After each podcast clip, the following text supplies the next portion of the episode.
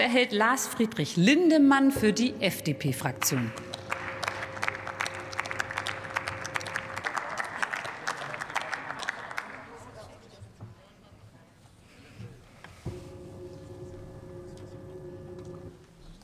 Frau Präsidentin, meine sehr geehrten Damen und Herren, liebe Kolleginnen und Kollegen!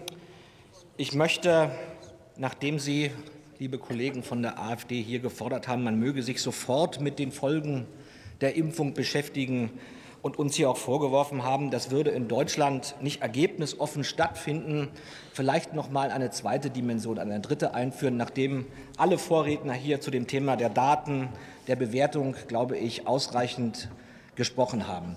Sie, Frau Dr. Baum, diskreditieren in diesem Land mit der Art, wie Sie hier vorgehen, 400.000 Ärzte, 100.000 Medizinstudenten, die jeden Tag mit ihren Lehrenden genau über dieses Problem sprechen, die in diesem Land leben, Familie haben, sich über das Thema, welche Folgen hat diese Pandemie für uns, jeden Tag auseinandersetzen.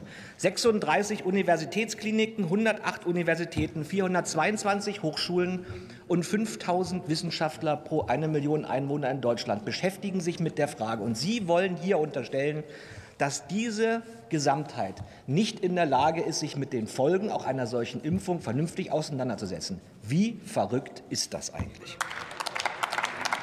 Ja, und ich will Ihnen noch genau zu dem Thema noch was sagen, Frau Baum. Sie sind nicht nur Abgeordneter und tragen ein freies Mandat und sind hier nur Ihrem Gewissen unterworfen, Sie sind auch Ärztin. Und Sie sind eben nicht nur Ihrem Patienten verpflichtet, sondern eben auch dem Gemeinwohl. Und dass das in diesem Land so ist, dass wir Ärzte haben, die nicht nur dem Patienten, nämlich einem Dritten verpflichtet sind und dem Gemeinwohl, sollten Sie sich sehr gut überlegen, wie Sie die Dinge hier vortragen.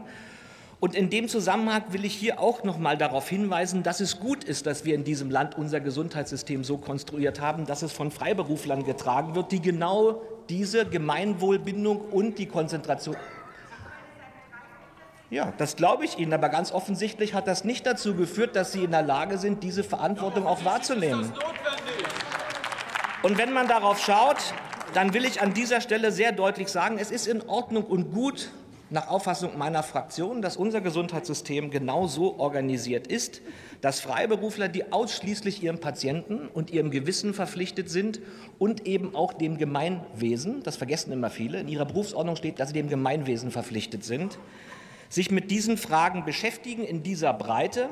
Und das gelingt am allerbesten, und das ist in Deutschland auch geglückt in den letzten 30, 40 Jahren, dass das Ärzte im Wesentlichen auch in einer gewissen ökonomischen Unabhängigkeit tun. Und an dieser Stelle möchte ich, ähm, wenn Sie mir das erlauben, in meinen letzten zwei Minuten vielleicht noch einen Satz sagen. Das im Übrigen ist auch der Grund, warum wir uns gesundheitspolitisch zum Beispiel mit solchen Fragen beschäftigen sollten, wann es in diesem Land endlich eine modernisierte GOE gibt, damit das weiterhin funktioniert.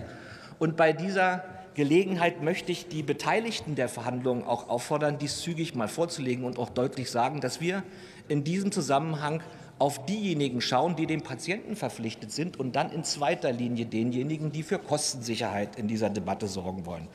Am Ende wünsche ich Ihnen allen gesegnete Weihnachten. Für diejenigen, die Weihnachten nicht feiern, wünsche ich Ihnen eine ruhige Zeit, die Gelegenheit. Schließen Sie all diejenigen in Ihre Gebete oder auch Überlegungen ein, die nicht in einer so sicheren Welt, wie wir leben, über die Dinge nachdenken können, über die wir heute hier haben, auch sprechen müssen. Gesegnete Weihnachten und alles Gute.